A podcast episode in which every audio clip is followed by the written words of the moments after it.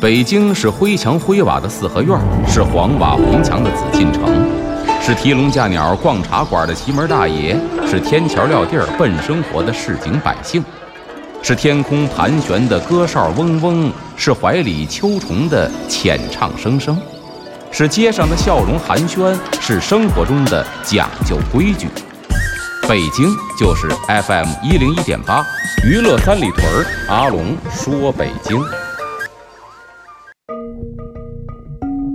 据传说，北海的白塔镇海眼；据传说，北京曾是八臂哪吒城；据传说，北新桥的水井锁蛟龙；据传说，高粱赶水把命送；据传说，故宫的角楼是鲁班修。这北京的传说讲不尽，君请听阿龙为您讲传说。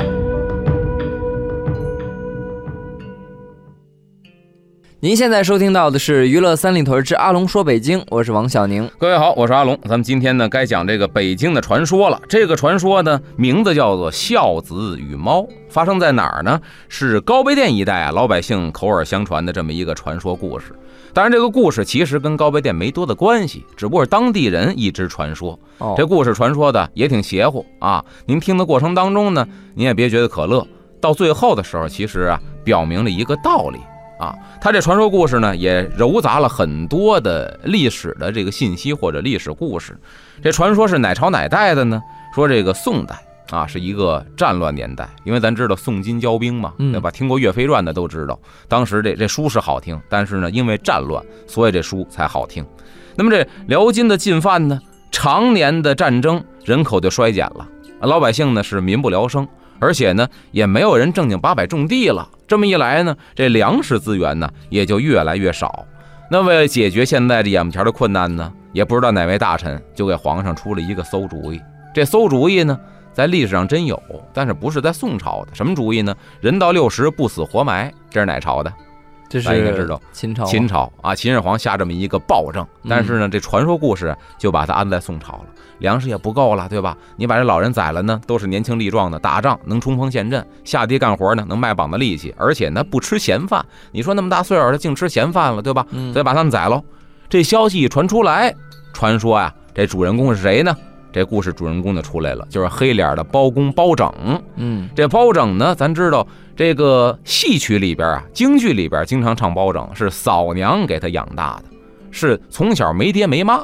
是嫂娘给他养大的，供他读书考取功名。后来说铡包勉嘛，说他铁面无私，说你嫂娘把你养大了，你嫂娘的孩子犯点错，你把他孩子给宰了，对吧？说你这个铁面无私，有点太不通人情了。嗯啊，有这么一出戏。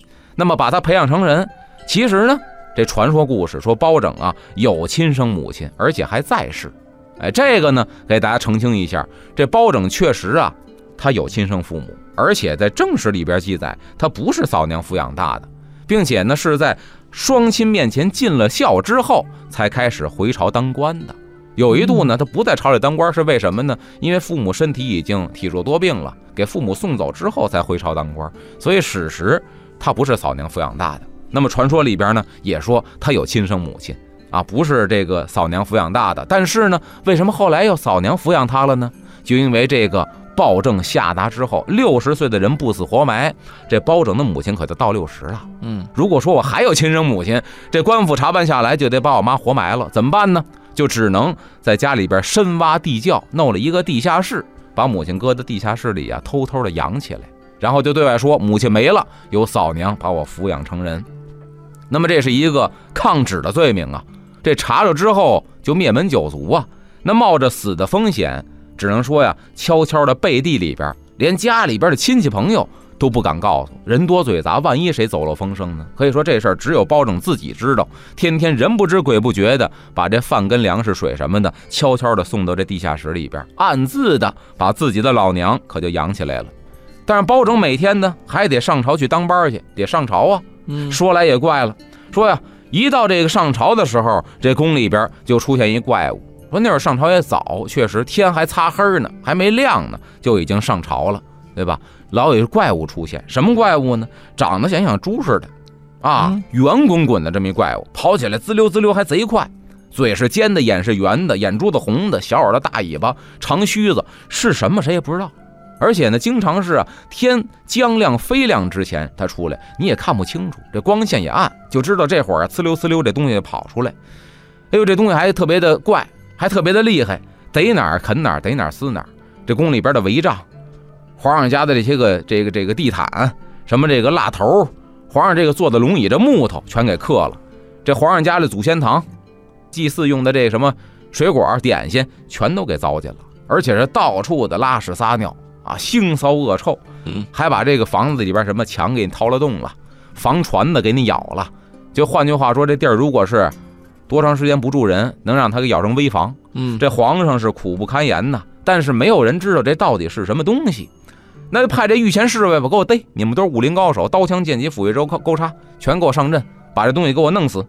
但是也奇了怪了，就这帮啊殿前武士，别看一个个是武林高手，就是谁也撵不上他。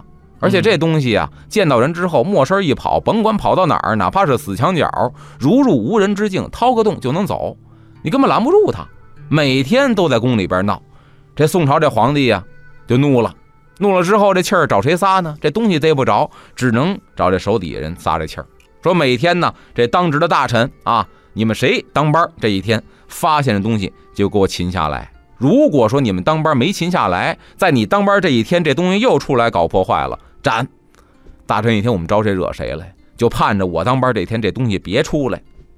但是呢，咱说这东西啊，几乎是天天出来。就因为这个事情，大臣肯定逮不着啊，殿前武士都逮不着，所以大臣也逮不着。那皇上下旨了，就因为这事儿，嘁哩咔嚓砍了好几个大臣。这怪物每天还是出来，朝堂上下一片人心惶惶。谁也不知道是什么啊，个个呢都觉得自己危在旦夕，因为总赶上自己当班那一天呢。所以说，每个人呢都是啊掐着手指头倒计时过日子。那么这一天呢，轮来轮去，就到了包拯该当班了。这早上起来，包拯啊也是收拾好一小包袱，里边什么呢？里边是一食盒，连带水呀，连带饭呢都准备好了。悄没声的看四下无人，打开地窖的门下去给老母亲把这饭放好了，结果规规矩矩的趴在地上磕了仨头啊，挥泪而别。这包拯的母亲一看呢，当时也觉得纳闷，说儿啊哭什么呀？每天不都这样吗？娘过得挺好啊。说不是，今儿啊是当儿子的呀，给您最后一次送饭了。这老母亲一听纳闷，说为什么呀？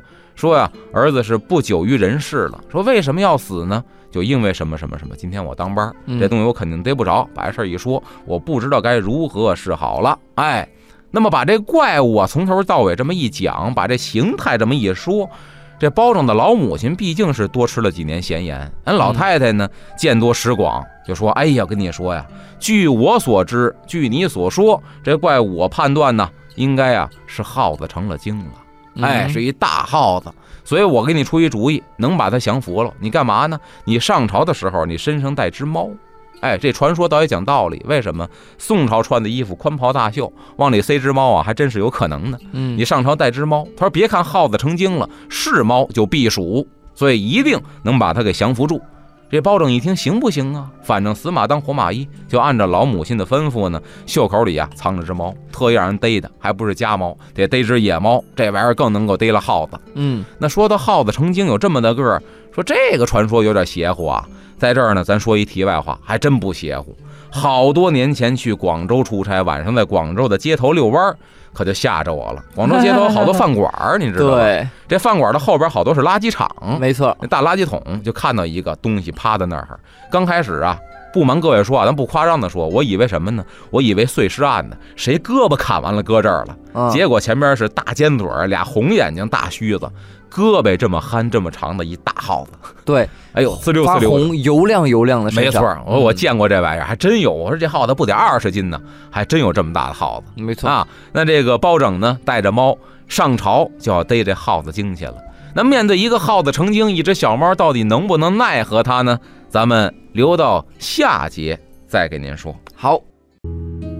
欢迎回来，这里是娱乐三里屯之阿龙说北京，我是王小宁。各位好，我是阿龙。咱们刚才说了，这个朝堂之上闹怪物，包拯的母亲说这可能是一耗子精，你带只猫上朝，是猫就避暑。那么说来也巧啊，上朝的时候，这大臣们刚跪在地上喊这个吾皇万岁万岁万万岁，就听见滋溜滋溜几声，这怪物又出来了，来了。哎，大臣们是避之不及呀，全都躲到墙角去了。就见那怪物大摇大摆啊，又蹦又跳。如入无人之境，因为他知道我全怕我，他有点有恃无恐了。三窜两窜就来到殿堂之上啊！这皇上的脸也吓白了，就赶紧喊：“快来人呐！”啊！这大大臣们都过来护驾。这时候就看包拯一个人不急不忙面对这个怪物，把袖口一放，就窜出一黑猫来。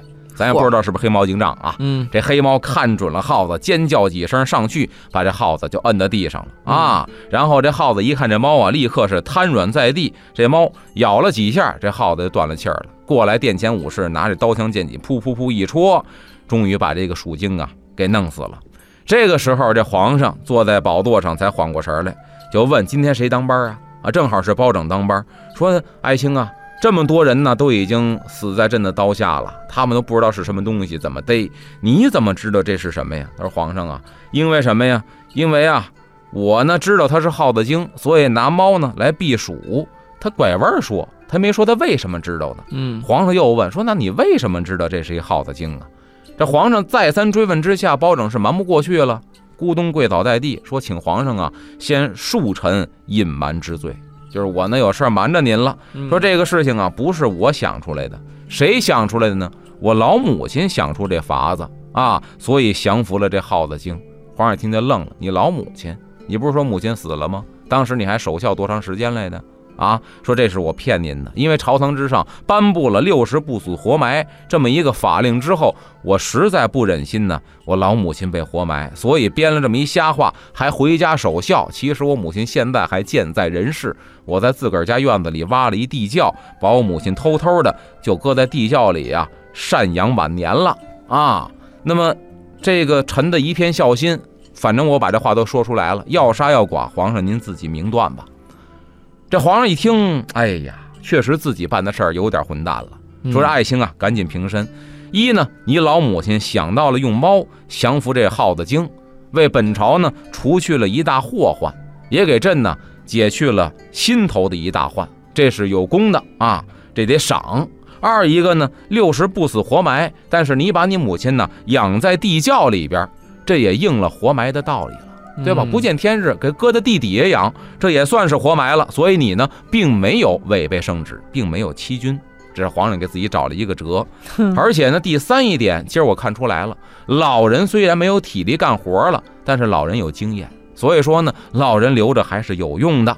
下旨封这个包拯是大孝子，在宫里边呢，给他这个升官啊，加俸禄。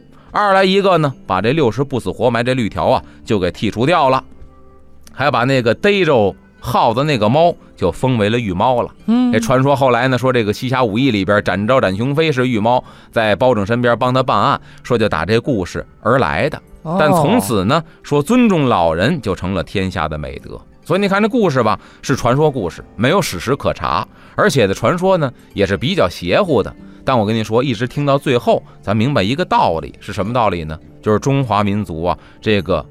尊老爱老的这个习俗，甭管到哪朝哪代，都是应该被承扬的。其实他最后表达的是这么一个思想：就老人再老，有他自己的用处啊，他的经验比年轻人足。